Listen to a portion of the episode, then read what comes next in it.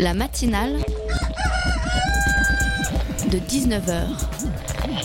Et bah, c'est une émission qui parle de société, politique, euh, Culture alternative. On va aussi parler de sport, euh, de gens dans la rue. et l'actualité en règle générale. On va peut-être parler des corbeilles à linge pas en osier d'Auvergne. voilà, il y aura, il y aura des invités. Des sociologues, des invités chercheurs. Les invités ne diront que des choses intelligentes. Ça va peut-être s'étriper un peu de temps en temps, mais La matinale de 19h, du lundi au jeudi jusqu'à 20h sur Radio Campus Paris. Le 28 mai dernier, l'AS Roma s'imposait à domicile 3 buts à 2 face au Genoa et validait sa place pour la prochaine Coupe d'Europe.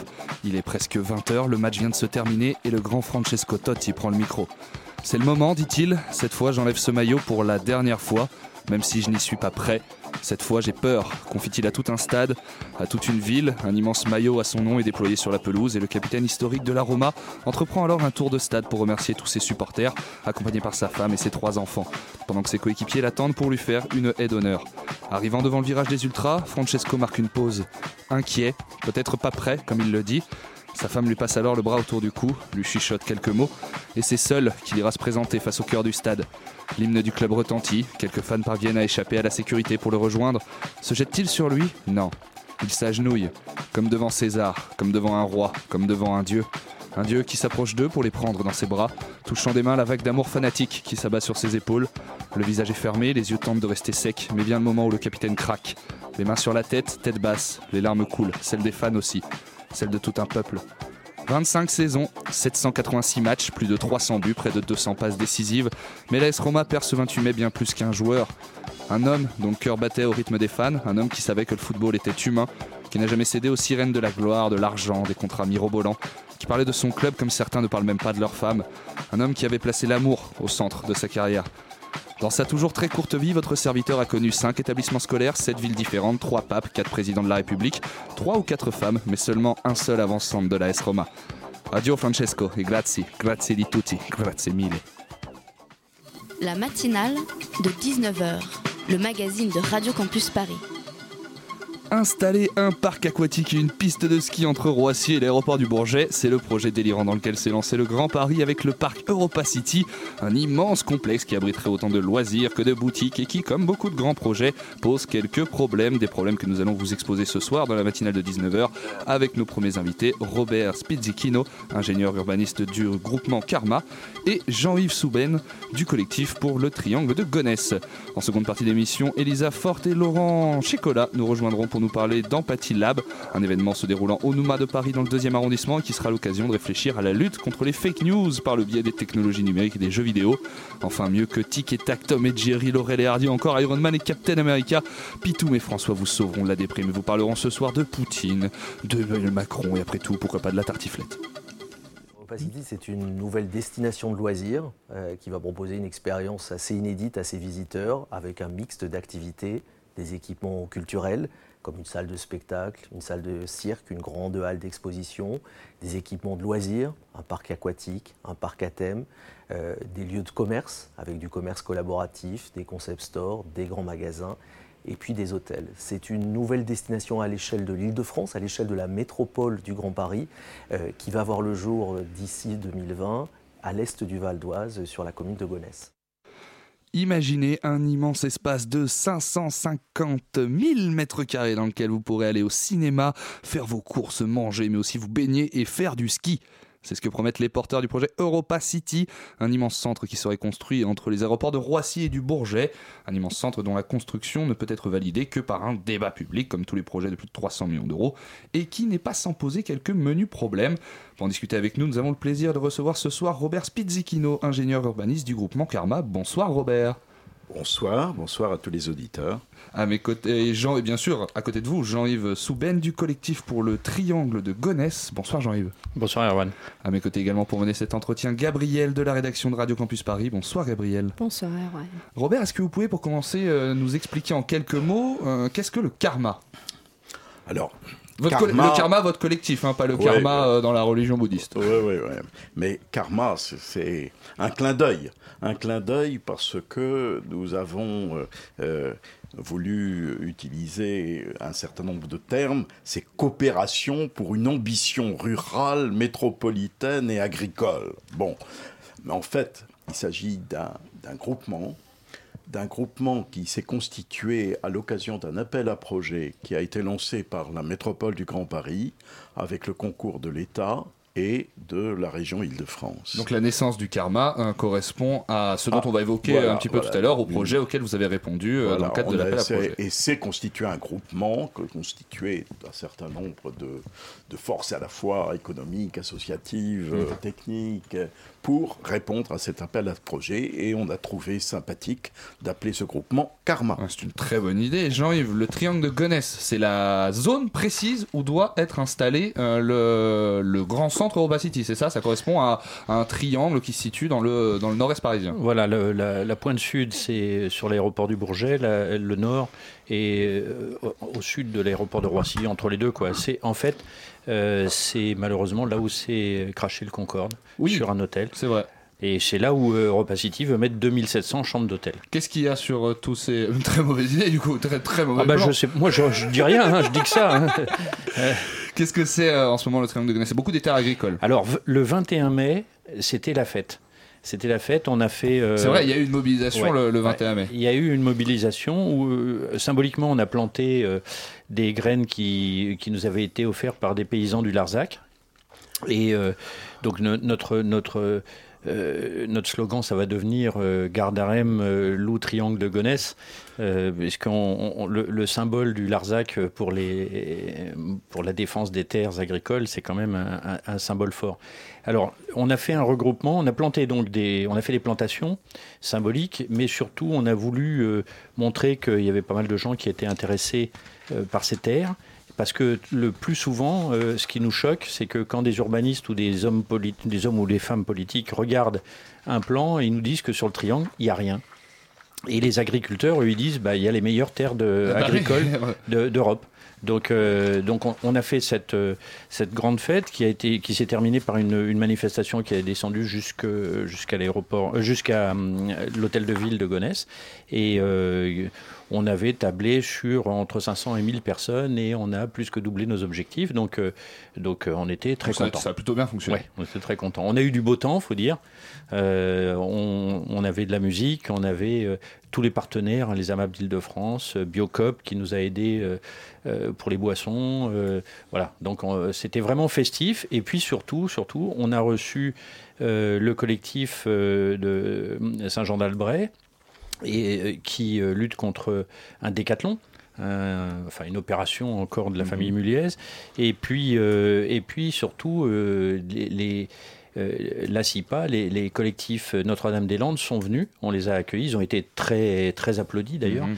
Et, et, C'est vrai qu'il y a beaucoup de comparaisons. hein, et à ce propos, bah, je, je signale que nous, on voulait montrer que c'était un combat euh, régional. Euh, et en fait, euh, les... Notre-Dame-des-Landes nous a. euh, on est l'invité d'honneur. Les 8 et 9 juillet, il y aura un grand rassemblement sur Notre-Dame-des-Landes. On sera les invités d'honneur, euh, le, le CPTG. Et, parce que pour eux, ce, ce GP2I, le grand projet inutile et imposé, euh, est, est non seulement euh, régional, mais c'est une affaire nationale, voire plus. Gabriel. Oui, donc le 21 mai, vous êtes rassemblés pour lutter contre Europa City, entre autres. Euh, pour, très simplement, pourquoi, par exemple, écologiquement, est-ce que vous luttez contre Europa City? Quels Qu'est-ce sont- qui, euh, qu'est-ce qui pose problème? Alors, il n'y a, pas que l'écologie. On, on parle beaucoup d'agriculture et Robert va en, va en parler. Mhm.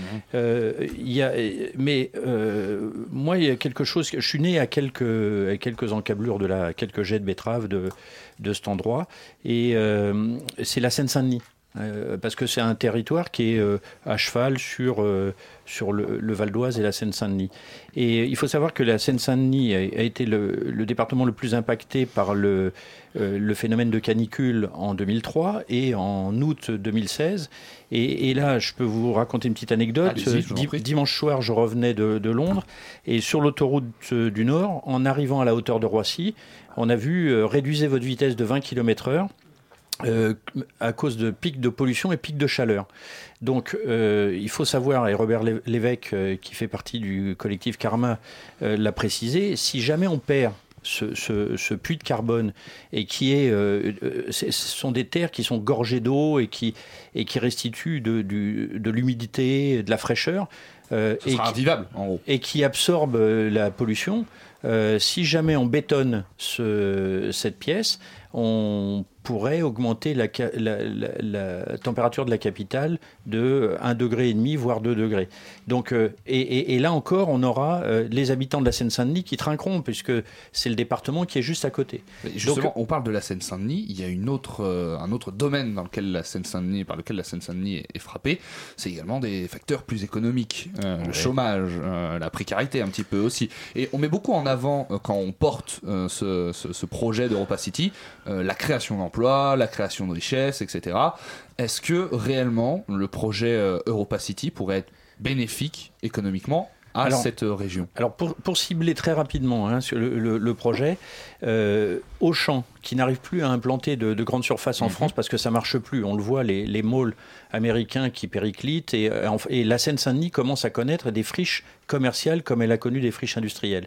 Euh, on, a dans, le secteur, on a euh, des centres commerciaux, euh, on, a au Paris Nord, on a Paris Nord 2, on a Aéroville qui sont à quelques kilomètres et, qui sont juste de l'autre côté de l'autoroute de, ce qui pourrait être 500 boutiques qui porteraient préjudice à ces trois centres commerciaux. C'est-à-dire qu'en construisant Europa City, déjà, on porterait préjudice à ah des ben, centres qui existent ah déjà. Ben, on, on, fait mourir les trois centres commerciaux qui existent à côté. Et tous les employés qui travaillent dedans. Ensuite, alors, euh, moi, vous parliez d'emploi, c'est de ça dont je parle. Ah, bien sûr. Hein.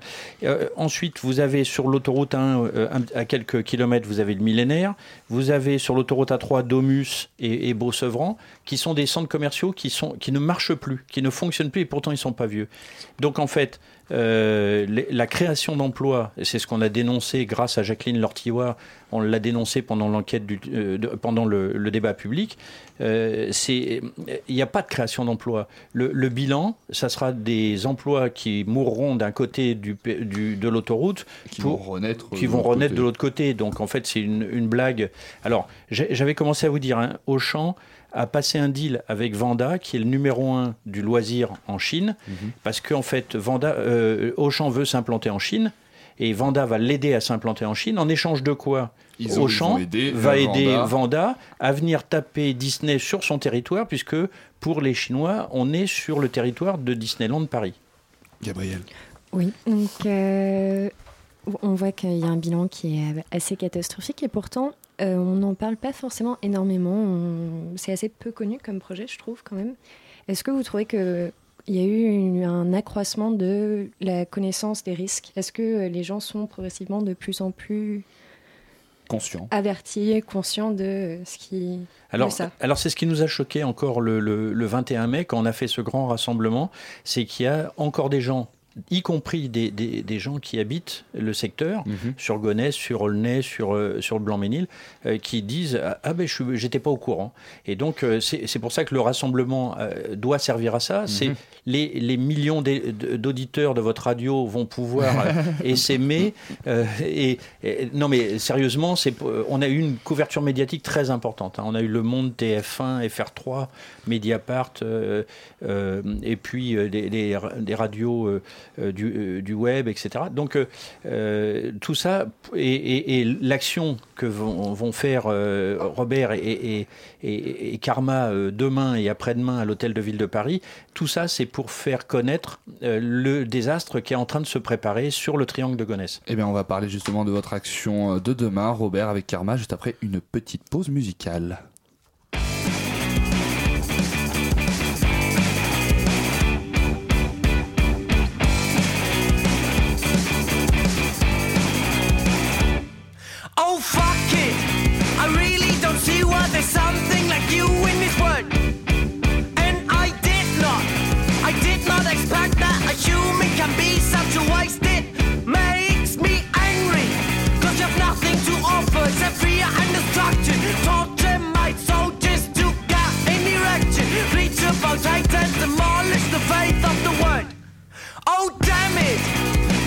what you do.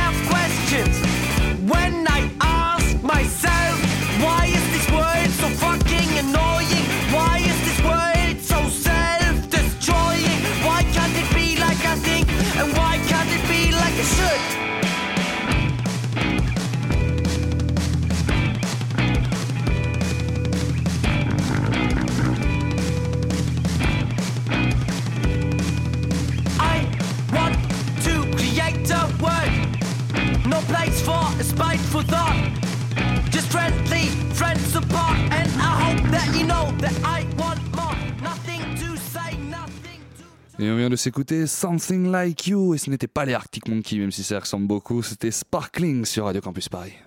La matinale de 19h du lundi au jeudi jusqu'à 20h sur Radio Campus Paris.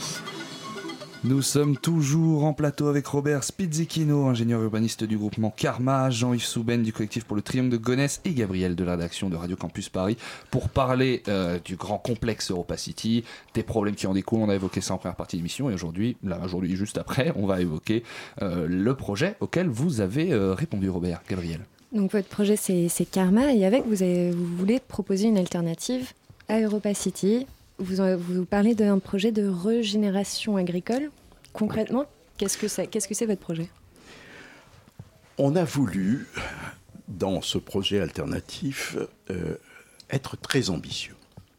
Parce que euh, il nous paraissait euh, inutile de dire simplement nous voulons préserver les terres agricoles, alors que les enjeux de l'agriculture en Île-de-France, en relation avec tout ce qui est l'alimentation pour tous, euh, la santé alimentaire, alors qu'il y a des besoins énormes en matière de santé alimentaire et que pendant ce temps nous perdons des terres agricoles, eh bien, euh, on a dit on ne peut pas laisser se continuer ce processus. Donc, on va essayer de prendre ce territoire qui sont les terres agricoles les plus proches de Paris. Et il faut savoir que dans ces terres agricoles, il y a très longtemps, mais il y a eu une tradition. Gonesse a fourni le pain de Paris. De- on disait le pain de Gonesse. Et le pain de Gonesse était livré tous les euh, euh, tous- je- trois jours, tous les trois euh, jours. non pas, pas tous les jours, mais deux, deux fois par, trois fois par semaine euh, à, à Paris. Il y avait ces terres sont très fertiles.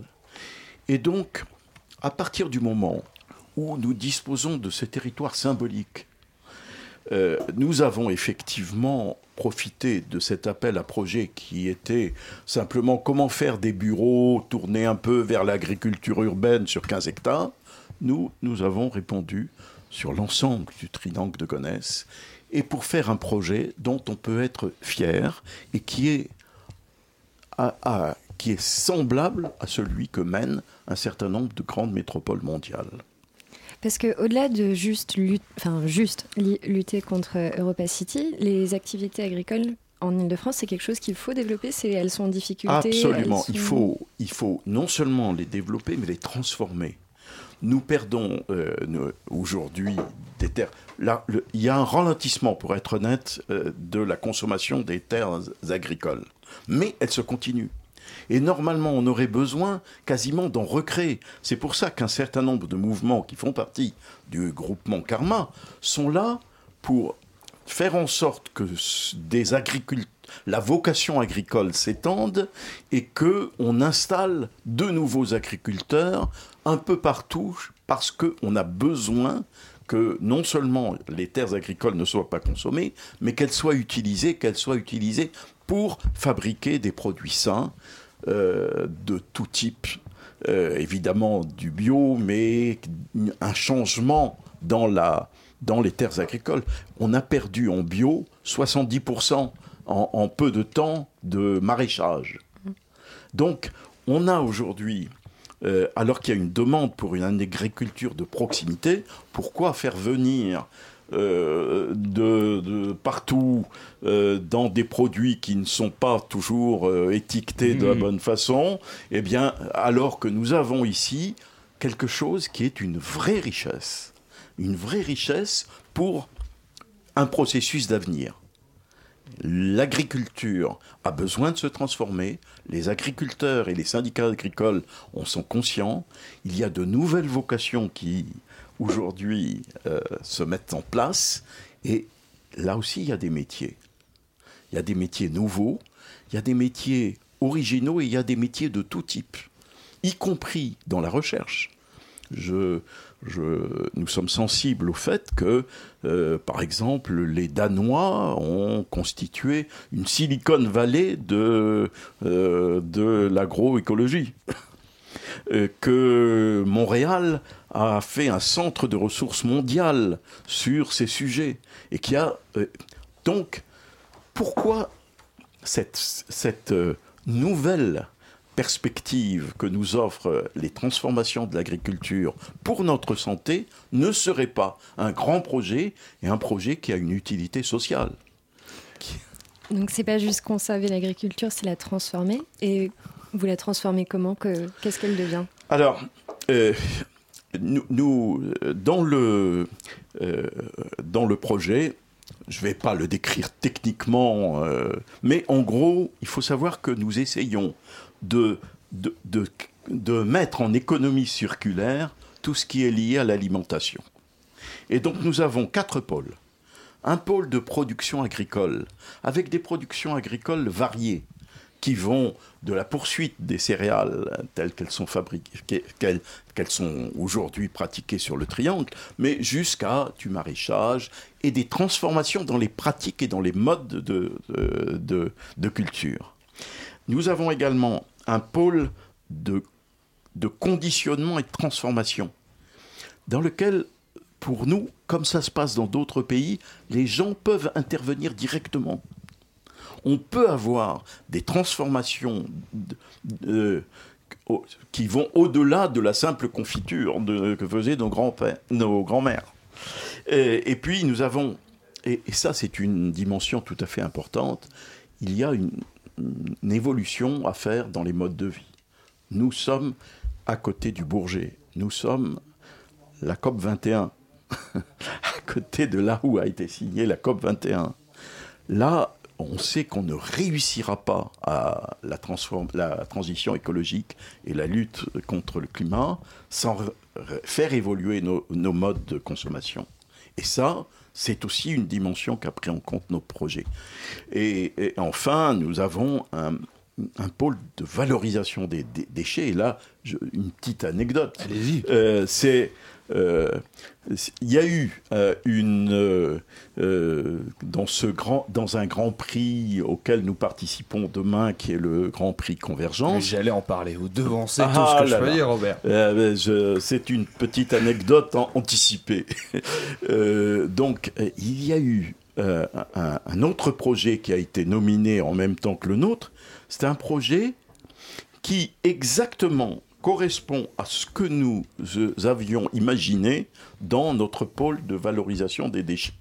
Donc demain, Ça tombe et c'est un scoop, nous allons déclarer, les deux nominés que nous sommes, nous allons déclarer que nous ne formons qu'un seul et même projet. Et donc ça, ce sera la, que- la grande annonce de demain. Alors, oui, oui, Jean-Yves, je- vu, euh, vous devez réagir. Oui, je voulais réagir parce que là, Robert est en train de mettre l'eau à la bouche à tous vos auditeurs de, de Radio Campus Paris. Si jamais euh, les auditeurs veulent voir ce projet, ils, est- ils font non à europacity.com, Mhm. ils tombent sur le site du CPTG. Sur le site du CPTG, ils ont l'entièreté du, du projet. Disponible. Euh, et puis surtout, et puis surtout, on parlait de Claude Brévent, la présidente de- du débat public de l'année dernière. Elle a, dans ses conclusions, elle a dit euh, que c'était, on était face à un choix de société. Si les gens font le même choix de société que nous deux, là, euh, ou que nous quatre, euh, avec avec Gabriel et Erwan, hein, bien sûr. si, si vous voulez faire ce choix de société, sur le site, vous pouvez nous aider. Il y a un crowdfunding pour nous aider. Il y a des pétitions. Euh, et surtout, quelque chose d'important, c'est qu'il y a euh, la révision du plan local de l'urbanisme à Gonesse jusqu'à la fin juin. Et, et là, tous les gens peuvent, par Internet, euh, dire leur opposition à l- à- à- à- au bétonnage de ces terres agricoles. Et, et il y a une urgence absolue, c'est avant le 29 juin. J'ai envie de vous demander quelque chose à vous, euh, Jean-Yves, qui connaissez bien la région de Gonesse. On voit fleurir euh, dans Paris des initiatives euh, de, de gens qui euh, veulent remettre de l'espace vert dans la ville, qui veulent alors- recultiver dans la Alors ville, etc. quand, quand Robert était en train, répondre. et- quand Robert était en train d'en parler, je- j'y j'y ai pensé. Moi, j'ai été proviseur. Euh, Il y a une loi qui dit que euh, en, dé- en décembre 2012, on devait assurer 20% de bio dans les cantines. Cette loi n'arrête pas d'être repoussée parce qu'on n'y arrive pas. Euh, la, mairie, de- la, la mairie de Paris fait tout pour favoriser les jardins sur les toits ou euh, voir de l'hydroponie dans des conteneurs sur les trottoirs. Et la, la présidente de la région vient de passer à 50% le bio dans les cantines des lycées. Il y a 540 lycées en France et chaque lycée dépasse 1000 élèves. Ça va en on faire n'y du arri- bio à trouver. on n'y arrivera pas. On n'y arrivera pas si jamais en priorité on ne préserve pas ces terres. Voilà. Euh, il faut bien voir l'agriculture périurbaine, qui- dont le triangle de Gonesse fait partie. Le, il y a le périurbain, et puis il y a tout ce qui se fait sur les toits, Un dans les jardins, partout. etc. Si on veut arriver à relever le défi que- qui vient d'être signalé, il faut d'abord donner la priorité à l'agriculture périurbaine, avec des terres à préserver, avec un changement dans les modes de culture, avec de nouveaux, de nouveaux paysans. Les, paysans de l'avenir qu'on a, euh, qui sont ceux que- dont on a euh, parlé dans notre projet. Et ça, ça donnera un, un élan qui va euh, au-delà de l'agriculture urbaine, qui est tout à fait intéressante, qui est pratiquée bien souvent, mais il faut combiner agriculture périurbaine et agriculture urbaine et donner une certaine priorité à l'agriculture périurbaine. Merci beaucoup à vous, Robert Spizzikino et euh, Jean-Yves Souben, d'être venus nous, nous expliquer tout ce, ce projet. On peut trouver toutes les informations sur le site non à europacity.com. Voilà, vous pouvez trouver toute la documentation que Robert a ici avec nous en plateau et également vous engager. On vous encourage bien sûr à vous engager. Merci également à toi, Gabriel. Merci Erwan, merci Gabriel. La matinale de 19h, du lundi au jeudi jusqu'à 20h sur Radio Campus Paris.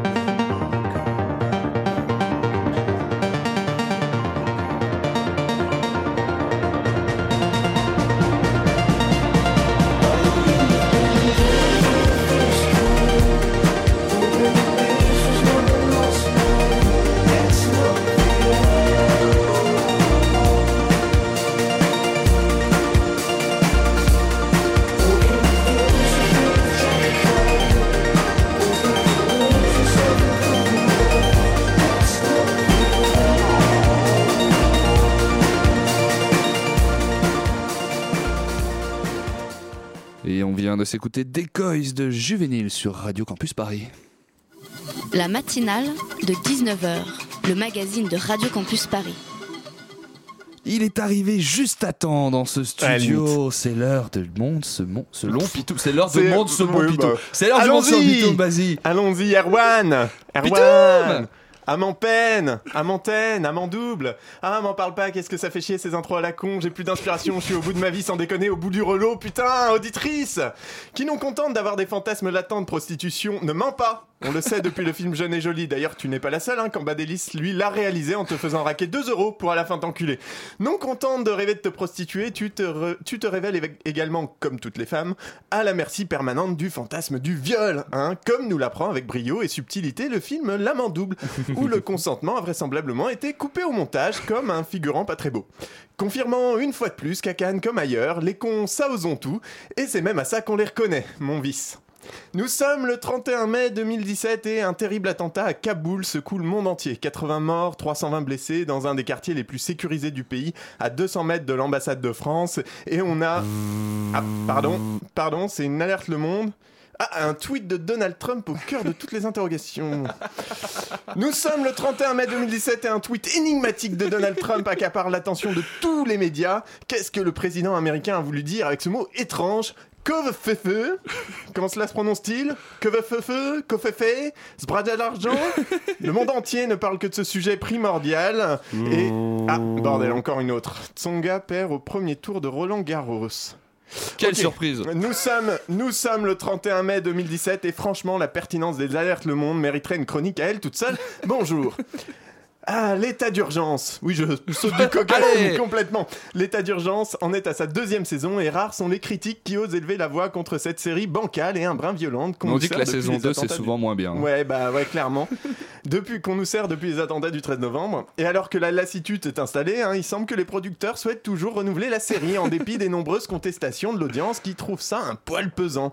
Et malgré un changement de réal, hein, François Hollande laissant la place au jeune Emmanuel Macron, autrefois assistant sur les tournages, il semblerait que le nouveau maître à bord place ses pas dans les pas de son prédécesseur, puisqu'il a annoncé le proroger au, mois, au moins jusqu'en novembre 2017. Alors c'est Amnesty International hein, qui a aujourd'hui relancé l'attaque contre cet état désormais aussi exceptionnel qu'un test positif au chlamydia après une soirée médecine.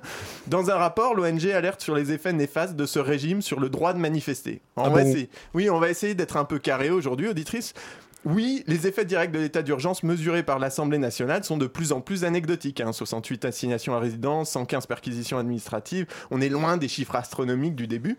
Pourtant, ces prorogations successives ont porté des coups peut-être pas fatals, mais extrêmement dangereux à la liberté de manifester.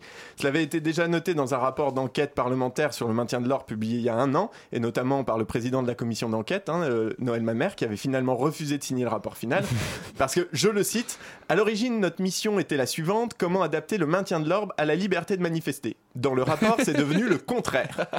C'est un peu comme si des parents, en fait, d'un enfant allergique aux fruits secs passaient de on fait attention à pas acheter des produits avec des allergènes, sinon notre gosse il meurt, à euh, on verra s'il devient tout rouge et qu'il arrête de respirer, c'est qu'il a bouffé un truc qu'il fallait pas. Qu'est-ce que ces deux publications nous disent au final? Que la liberté de manifester n'est plus garantie parce que l'on autorise la manifestation que si elle se conforme aux contraintes policières. Et ça prend des formes plus pernicieuses que la simple interdiction ou, des déambulations ubuesques autour d'un bassin de l'Arsenal à Paris en juin dernier. C'est filtrer l'entrée des manifs par exemple. Sans rien. Erwan, toi qui te fais déjà recaler en boîte. Maintenant t'as même plus le droit d'aller danser sur du Manu Chao derrière une camionnette CGT. Moi, je, rentre, déconner. je rentre pas en manif. hein, Mais ouais, non, mais c'est sûr. Pourtant, les lunettes de piscine sont à la mode depuis que les CRS consomment plus de lacrymogène par manif qu'un prépubère de Kleenex devant YouPorn. hein. Oui, parce que les- quand les street medics, qui sont les médecins bénévoles qui occupent des- qui s'occupent des manifestants blessés, essaient de rentrer avec du matériel de premier soin, on leur confisque, confisque pardon, en prétextant qu'il fallait pas venir à la manif si on craignait les lacrymos. les mecs savent à l'avance qu'ils vont t'en foutre plein la gueule, en fait. Enfin, je pourrais continuer longtemps comme ça, parler des journalistes indépendants qui sont devenus une cible qu'on violente et qu'on intimide, hein, de la généralisation des NAS pour casser le moral et bloquer les cortèges, mais j'ai déjà plus de temps, hein, comme d'habitude. Du coup, voilà, avant de râler sur ces connards de manifestants, renseigne-toi, auditrice, lis le rapport d'Amnesty et réfléchis, un, à ce que cette, euh, et réfléchis à ce que c'est que cette violence légitime, qui la produit, qui la pense, qui l'exécute et dans quel but. Et peut-être, peut-être que toi aussi, tu finiras par demander des comptes à Cazeneuve pour la mort de Rémi Fraisse. Ça aurait été bien de réfléchir à ça avant de voter, peut-être. Qui sait Oui, bah, il y a des élections bientôt. La matinale de 19h. Comment lutter contre les fake news, ce poison de la démocratie dont nous sommes aujourd'hui envahis Comment mettre fin au phénomène de bulle qui nous coupe de, via les réseaux sociaux hein, du monde qui nous entoure en nous cloisonnant dans des cercles de connaissances qui partagent les mêmes opinions que nous bah, C'est à tout ça que va chercher à répondre l'Empathie Lab. Et pour en parler avec nous, nous avons le plaisir de recevoir sur ce plateau Elisa Forte et Laurent Tchekola, organisateurs de l'Empathie Lab. Bonsoir à vous. Bonsoir. Bonsoir. Également, vous êtes également créateur euh, de Label Game, donc qui est donc un, label de création de jeux vidéo, c'est bien ça? C'est ça, c'est ça. J'ai essayé de le virer après sa chronique, mais il a Je refusé. Et du coup, il m'accompagnera dans cet entretien. Bonsoir Pitoum de la rédaction de Radio Campus Bonsoir. Erwan Oh Erwan Ça va? À mon peine Pardon. C'est que, alors qu'on on va resituer un petit peu euh, le genre de, de jeux vidéo que vous pouvez faire et comment euh, tout cela euh, s'intègre dans la démarche de l'Empathie Lab et euh, du travail sur l'information. Est-ce que dans à la, Belle Game, vous avez déjà eu l'occasion de travailler sur l'information, sur ces, ces domaines-là à travers le jeu vidéo?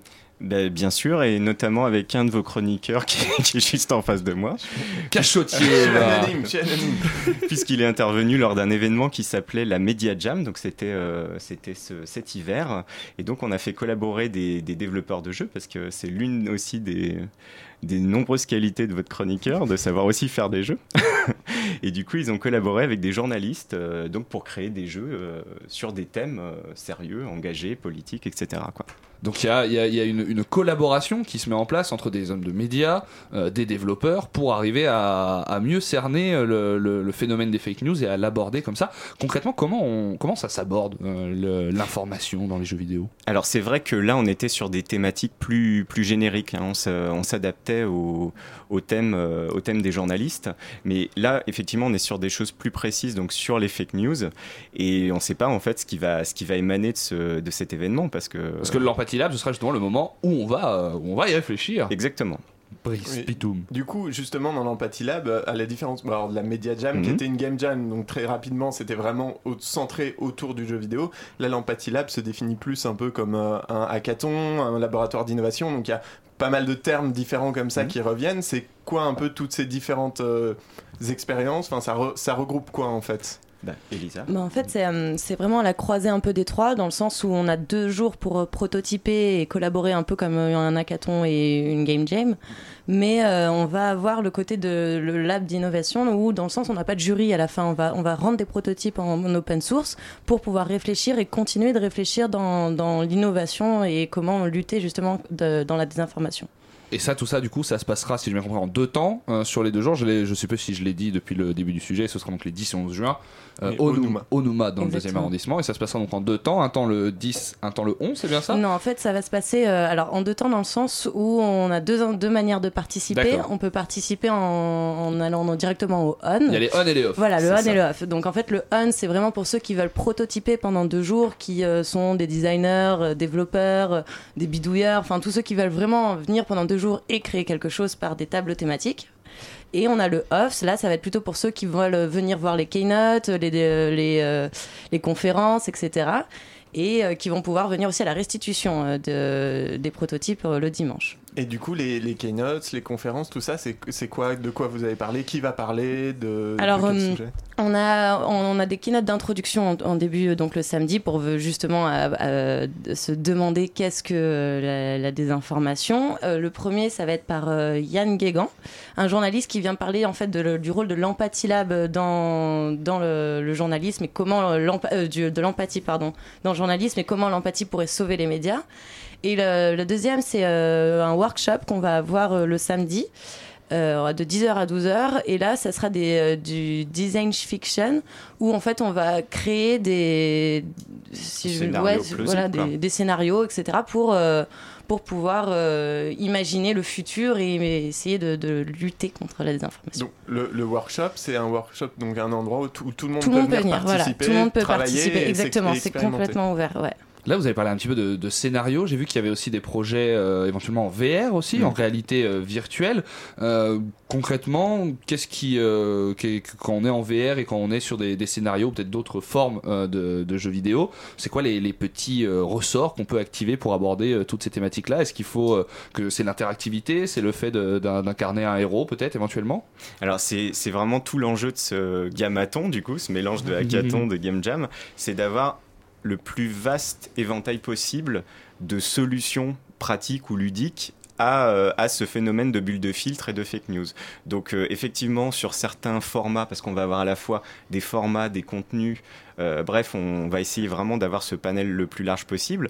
Et du coup, sur certains aspects, on va mettre en avant un personnage ou, euh, ou euh, effectivement euh, l'aspect subjectif est le plus important et d'autres ce sera plus un, une systémique qui sera mise en avant quoi. Ça dépendra vraiment de la plateforme. Mais sur la VR je sais pas ce qui peut émaner de ça encore. C'est c'est au créateur de voir quoi. Mais du, du, coup justement au niveau des créateurs mm -hmm. là vous avez à la fois des développeurs de jeux mais aussi ouais. d'outils plus classiquement. Ce sera pas forcément du pas, jeu vidéo pas oui. forcément du jeu voilà. Exactement. D'accord. et, et l'idée ça peut être d'hybrider aussi les, euh, les équipes parce qu'il y aura aussi des journalistes des Donc on sera vraiment dans quelque chose de très, euh, bah, de, très varié, des profils très variés. Donc nous, on va essayer de, de faire en sorte que toutes les plateformes puissent être représentées, in fine, et même des objets tangibles ou des bots. Enfin, on est vraiment sur une vision assez globale de, de cette notion de fake news. J'ai l'impression qu'on a euh, fait un petit peu des progrès euh, en France sur l'utilisation du jeu vidéo et de toutes, euh, toutes ces nouvelles façons de faire de la pédagogie, notamment sur les publics jeunes, sur des divers sujets d'éducation. Est-ce qu'il y aura aussi une volonté de s'inspirer un peu de ça pour l'adapter au phénomène fake news?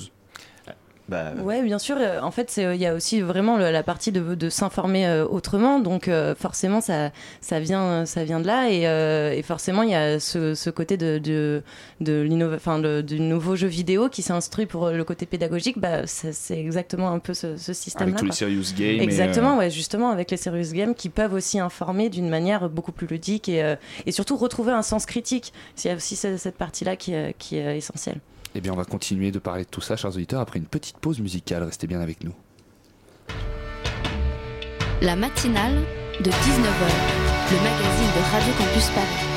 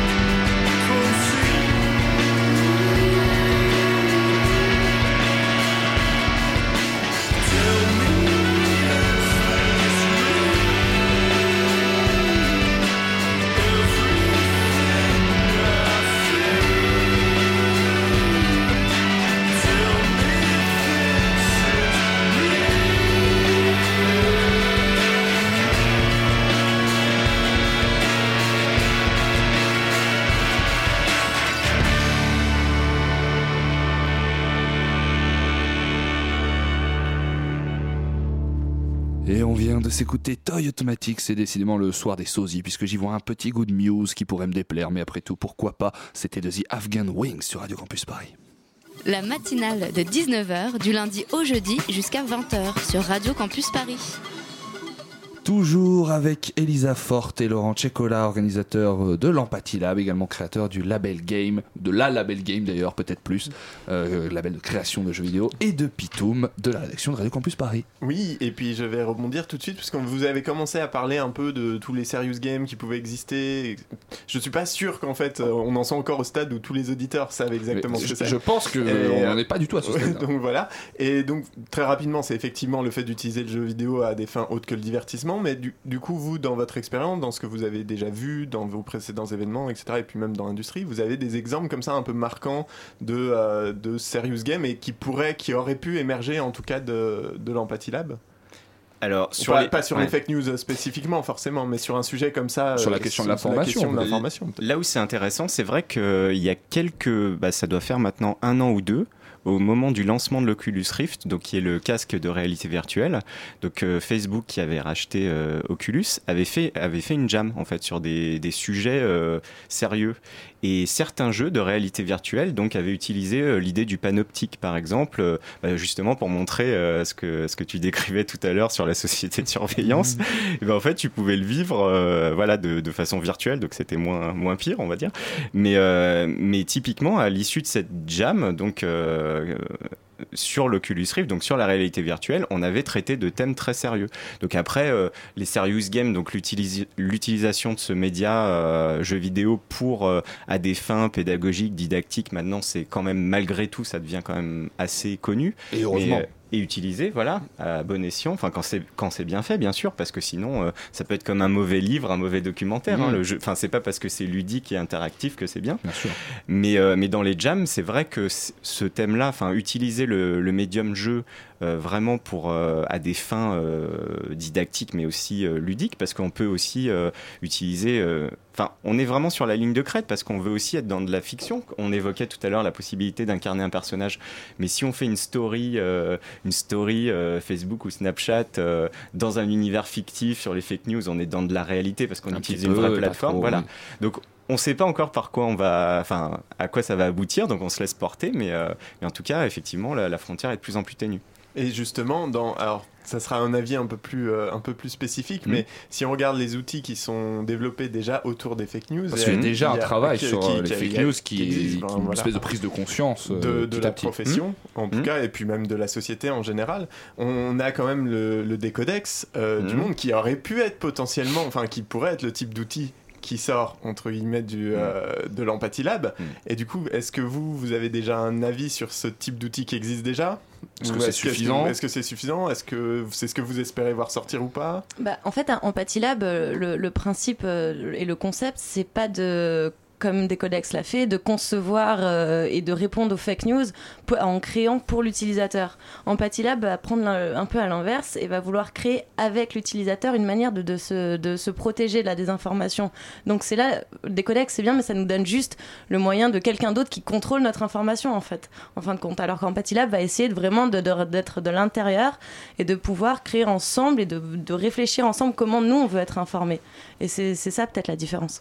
Comment ça se passe le dialogue avec les journalistes en règle générale? Est-ce qu'il y a toujours un peu une, une crainte euh, du jeu vidéo qu'on considère comme média? On sait qu'il y a des, des, des gens qui sont encore un peu frileux sur ce sujet-là. et Vous allez regarder, tant pis pour eux. Est-ce que euh, il y a des, on a fait des progrès quand même des, des professions qui se complètent et qui dialoguent de plus en plus? Ça, ça s'est fait par étapes. Hein. C'est, enfin, ce que tu décris est très juste. Au départ, il y avait beaucoup de défiance, mais dans notre exemple très précis qu'on évoquait tout à l'heure de la Media Jam, enfin, très clairement, au début, ils n'avaient pas de culture jeu vidéo, enfin, ce qui est normal parce que c'était pas leur cœur de métier. Et puis petit à petit, en discutant bah, avec les créateurs et, euh, et en voyant que de l'autre côté aussi, il y avait de la conscience politique et, de l'engagement et que c'était pas, c'était pas juste du League of Legends toute la journée, mais que voilà, qu'il y avait du débat, quoi. Et bah, les ponts sont faits et en fait, il faut c'est juste un mode de pensée qui est différent. Si on leur dit de penser non pas comme la rédaction d'un article et, d'un scénario, on leur dit penser système, système plutôt, enfin et mécanique de jeu. Comment vous vous imagineriez ce jeu, à quoi il ressemblerait? Et ben là, tout saute et, euh, et bien sûr le, le journaliste se prend au jeu quoi, tout de suite. Et du coup, dans, dans, alors je reviens sur euh, Empathy Lab. Mhm. Pour comment vous avez fait pour recruter les gens? Là, vous parlez un peu de plein de gens, enfin Mhm. plein de gens différents, plein de profils différents, mais typiquement des journalistes. Vous êtes allé Mhm. voir des rédactions aussi. Qui Mais est-ce que sont- peut-être que tous les journalistes sont pas au courant qu'ils ont euh, l'opportunité de euh, participer à, ça Euh, ouais, la plupart du temps, quand même, ça, on est allé les chercher, c'est vrai, et euh, il y a eu pas mal de retours positifs. Euh, et, euh, mais c'est vrai qu'on a, on a fait la démarche d'a- d'aller un peu voir les, les journalistes qui avaient pu écrire ou qui, euh, par, en tout cas sur Internet, se, se montraient assez, euh, euh, assez intéressés par euh, la désin- enfin, le problème de la désinformation, mais aussi de l'empathie, etc.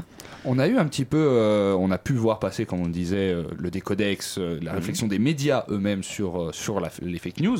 Facebook a aussi mené une Mhm. réflexion sur euh, son, son phénomène de bulle et sur euh, la désinformation, avec des résultats pas forcément toujours euh, top top top mais euh, est-ce que il y a un dialogue qu'on peut imaginer possible entre des grands monuments comme Facebook comme Twitter euh, pour euh, nourrir une, réflexion et d'apporter des solutions à, ces problèmes là Bah, la problématique, alors effectivement, il y a a posteriori, il y a de la réaction euh, bah, parce que ça a pris une telle ampleur qu'effectivement, on essaye de, de rattraper le train. Mais euh, enfin, Antonio Casilli, qui était intervenu euh, au tout début de l'atelier, en fait, qui est un sociologue et qui analyse ce, ce phénomène-là, euh, montre qu'il y a vraiment deux problèmes. C'est qu'il y a un la création de fake news déjà à échelle industrielle, donc ça c'est les, les, f- les faits alternatifs qui sont produits, et la deuxième c'est le, la diffusion quoi. Et, et ces plateformes là sont clairement euh, sont clairement visées dans, dans ce type de problématique. Et le problème c'est que ceux qui diffusent alors avant, il y avait des robots, donc c'était des robots qui diffusaient, donc on était dans des choses euh, mécaniques. Donc là, un, robot, euh, un algorithme de Facebook pouvait dire tout ça, euh, tout ce qui est envoyé de façon robotisée, on le- on l'enlève quoi. Mais maintenant, c'est des micro tâcherons du clic. Qui, enfin, c'est des vrais humains Mhm. qui, qui appuient sur les boutons, qui like, et du coup, ça crée bah, ces phénomènes de bulles là. Mhm. Mais c'est très difficile de lutter contre ça. Donc, euh, donc, il n'y a pas de solution simple à ce genre de phénomène parce que c'est un phénomène mondial. Et c'est pour ça qu'il faut venir réfléchir à tout cela à l'Empathie Lab 10 et 11 juin au Nouma dans le deuxième arrondissement à Paris. Merci beaucoup à vous, Elisa Merci. Forte et Laurent Chocolat, d'être venus nous en parler sur le plateau de la matinale. Merci. La matinale de 19h. Le magazine de Radio Campus Paris. Du lundi au jeudi jusqu'à 20h. François, mon cher François, vous êtes parmi nous ce soir pour discuter huile de moteur et cueillette sauvage. Alors pas du tout, euh, Erwan, c'est amusant d'ailleurs vous commenciez avec ça parce que ça n'a absolument rien à voir avec ma chronique, mais enfin, dans le grand tout de vos approximations habituelles, mon vieux, personne ne vous jette la pierre. Pour tout vous dire, on est, on est déjà soulagé que votre cure de désintox se soit si bien passée, c'est c'est beaucoup quand même. Et bon, si par malheur de temps à autre ça doit nous donner ce genre de sortie de route à l'antenne en direct, écoutez, on fera avec. C'est pas, c'est pas professionnel clairement, mais bon, vous êtes là, vous êtes presque sobre quelque part, c'est le, c'est le principal, je, je dirais. Merci François. Oh, ne vous montez pas le chou, mon chou. Vous serez toujours mon préféré. On reprend. Allez, on y retourne. On y va. Hop. François, mon cher François, Ouais. vous êtes parmi nous ce soir pour faire toute la lumière sur le mécanisme des circuits électriques en élévation. Bon alors écoutez mon vieux, euh, on va pas s'en sortir. Bon, ce que je propose personnellement, c'est que vous restiez assis là tranquillement, vous pouvez jouer avec les câbles euh, si vous voulez. C'est pas, on peut, on peut peut-être lui apporter un verre d'eau. Euh, bon alors, chers invités, si jamais à un moment il commence à être secoué de spasme, ça peut arriver. C'est pas grave. Vous avez devant vous une petite seringue de tranquillisant. Vous n'hésitez pas, il peut résister un peu, mais alors, schlac, vous visez directement la carotide, parce qu'après en plus dans le studio fermé, c'est dangereux, il peut se faire mal. C'est voilà, on essaye tous de, c'est un peu chacun son rôle. Il faut prendre un peu sur soi, mais l'important c'est d'aider à la, à reconstruction. C'est pour la famille surtout, c'est le plus triste. Parce que moi, je vais vous dire, quand j'ai commencé ici, euh, il était, il était au top, il était comme ça. C'était quelque chose à voir, mais bon, après le lendemain, crac. Enfin, bon, allez, hein, tout de suite, étant donné qu'on n'aura pas le temps de traiter tous les sujets, un petit récapitulatif de la semaine. Radio Campus Paris, les infos de la rédaction. Viol, terrorisme, sexisme, agression sexuelle, minimisation d'agression sexuelle, viol, viol, racisme, ignorance de la nécessité historique de la non-mixité, reviol, homophobie, re-terrorisme, re-re-terrorisme. Ah, on a identifié euh, l'épave du navire pirate de Barbe Noire au large de la Caroline du Nord et re-reviol. Pour un chroniqueur, convenons-en, c'est un peu Noël. Mais de toutes ces informations clairement dispensables, il y en a tout de même une qui supplante tout. L'épidémie de grippe en poitou Non, charente. écoutez, euh, Erwan, c'est encore plus triste quand vous essayez, donc bon, contentez-vous. Voilà, jouez avec un. Foutez-nous la paix, mon vieux. Non, non. Une information capitale. Majeure, un tournant dans l'histoire de la politique mondiale. Plus intrépide que jamais, les journalistes de la rédaction de Radio Campus Paris, qui chaque semaine repoussent un peu plus loin les limites de l'investigation politique, ont réussi à suivre la rencontre à la Galerie des Glaces du château de Versailles entre deux titans, Emmanuel Jupiter Macron et Vladimir J'envahirai ce que je veux Poutine.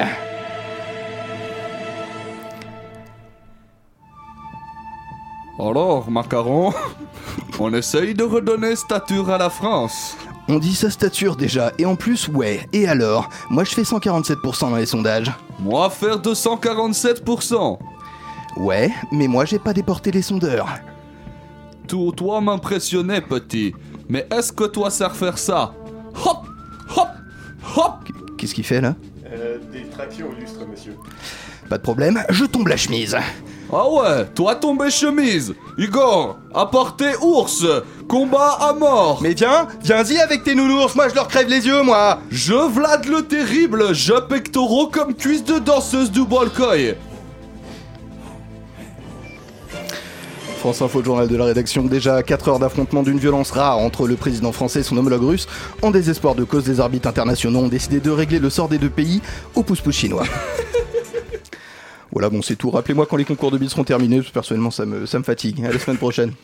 Je ne sais pas qui, qui- qui était ce, ce Vladimir, mais il est très impressionnant. en Je tout Vla- cas. C'est déjà la fin de la matinale. Le temps pour moi de remercier tous ceux qui m'ont accompagné ce soir. Gabriel, Pitoum, François, mais aussi Julien à la réalisation, Marion et Elsa à la coordination, ainsi que je ne sais pas qui s'occupe du web ce soir. Peut-être Marion, peut-être Gabriel. Si jamais vous voulez faire le web, envoyez-nous, appelez-nous au 01 42 63 58 44. Je connais pas vraiment le numéro. Dans quelques minutes, vous pourrez retrouver cette émission en podcast et sur nos réseaux sociaux. Pour rien louper de tout ça, bien sûr, rejoignez-nous dès maintenant sur la page Facebook de la matinale. Cette émission serait également rediffusée demain à 13h sur radiocampusparis.org et sur la radio numérique terrestre. Mais surtout, restez bien avec nous parce que maintenant, c'est l'heure d'extérieur nuit. Et oui et Salut Extérieur Nuit. Nous avons chaud et nous revenons du Festival de Cannes. Vous oui. De nos coups de cœur, des films qu'on a un petit peu moins aimés, peut-être aussi, mais surtout de Pirates des Caraïbes 5 qui n'était pas en compétition officielle et ça, nous a beaucoup déçus. Ça a beaucoup déçu Will Smith aussi. On sent que ça- il était venu pour le voir et il a, il a tout perdu. Pour Almodovar, il a dit c'était la calme, la, la, la, pa- la palme pour, euh, pour ça et voilà, c'est- Parfait, mais on a hâte, restez bien avec nous. Quant à moi, chers auditeurs, je vous remercie de nous avoir suivis ce soir et vous souhaite une très très bonne soirée sur les ondes de Radio Campus Paris.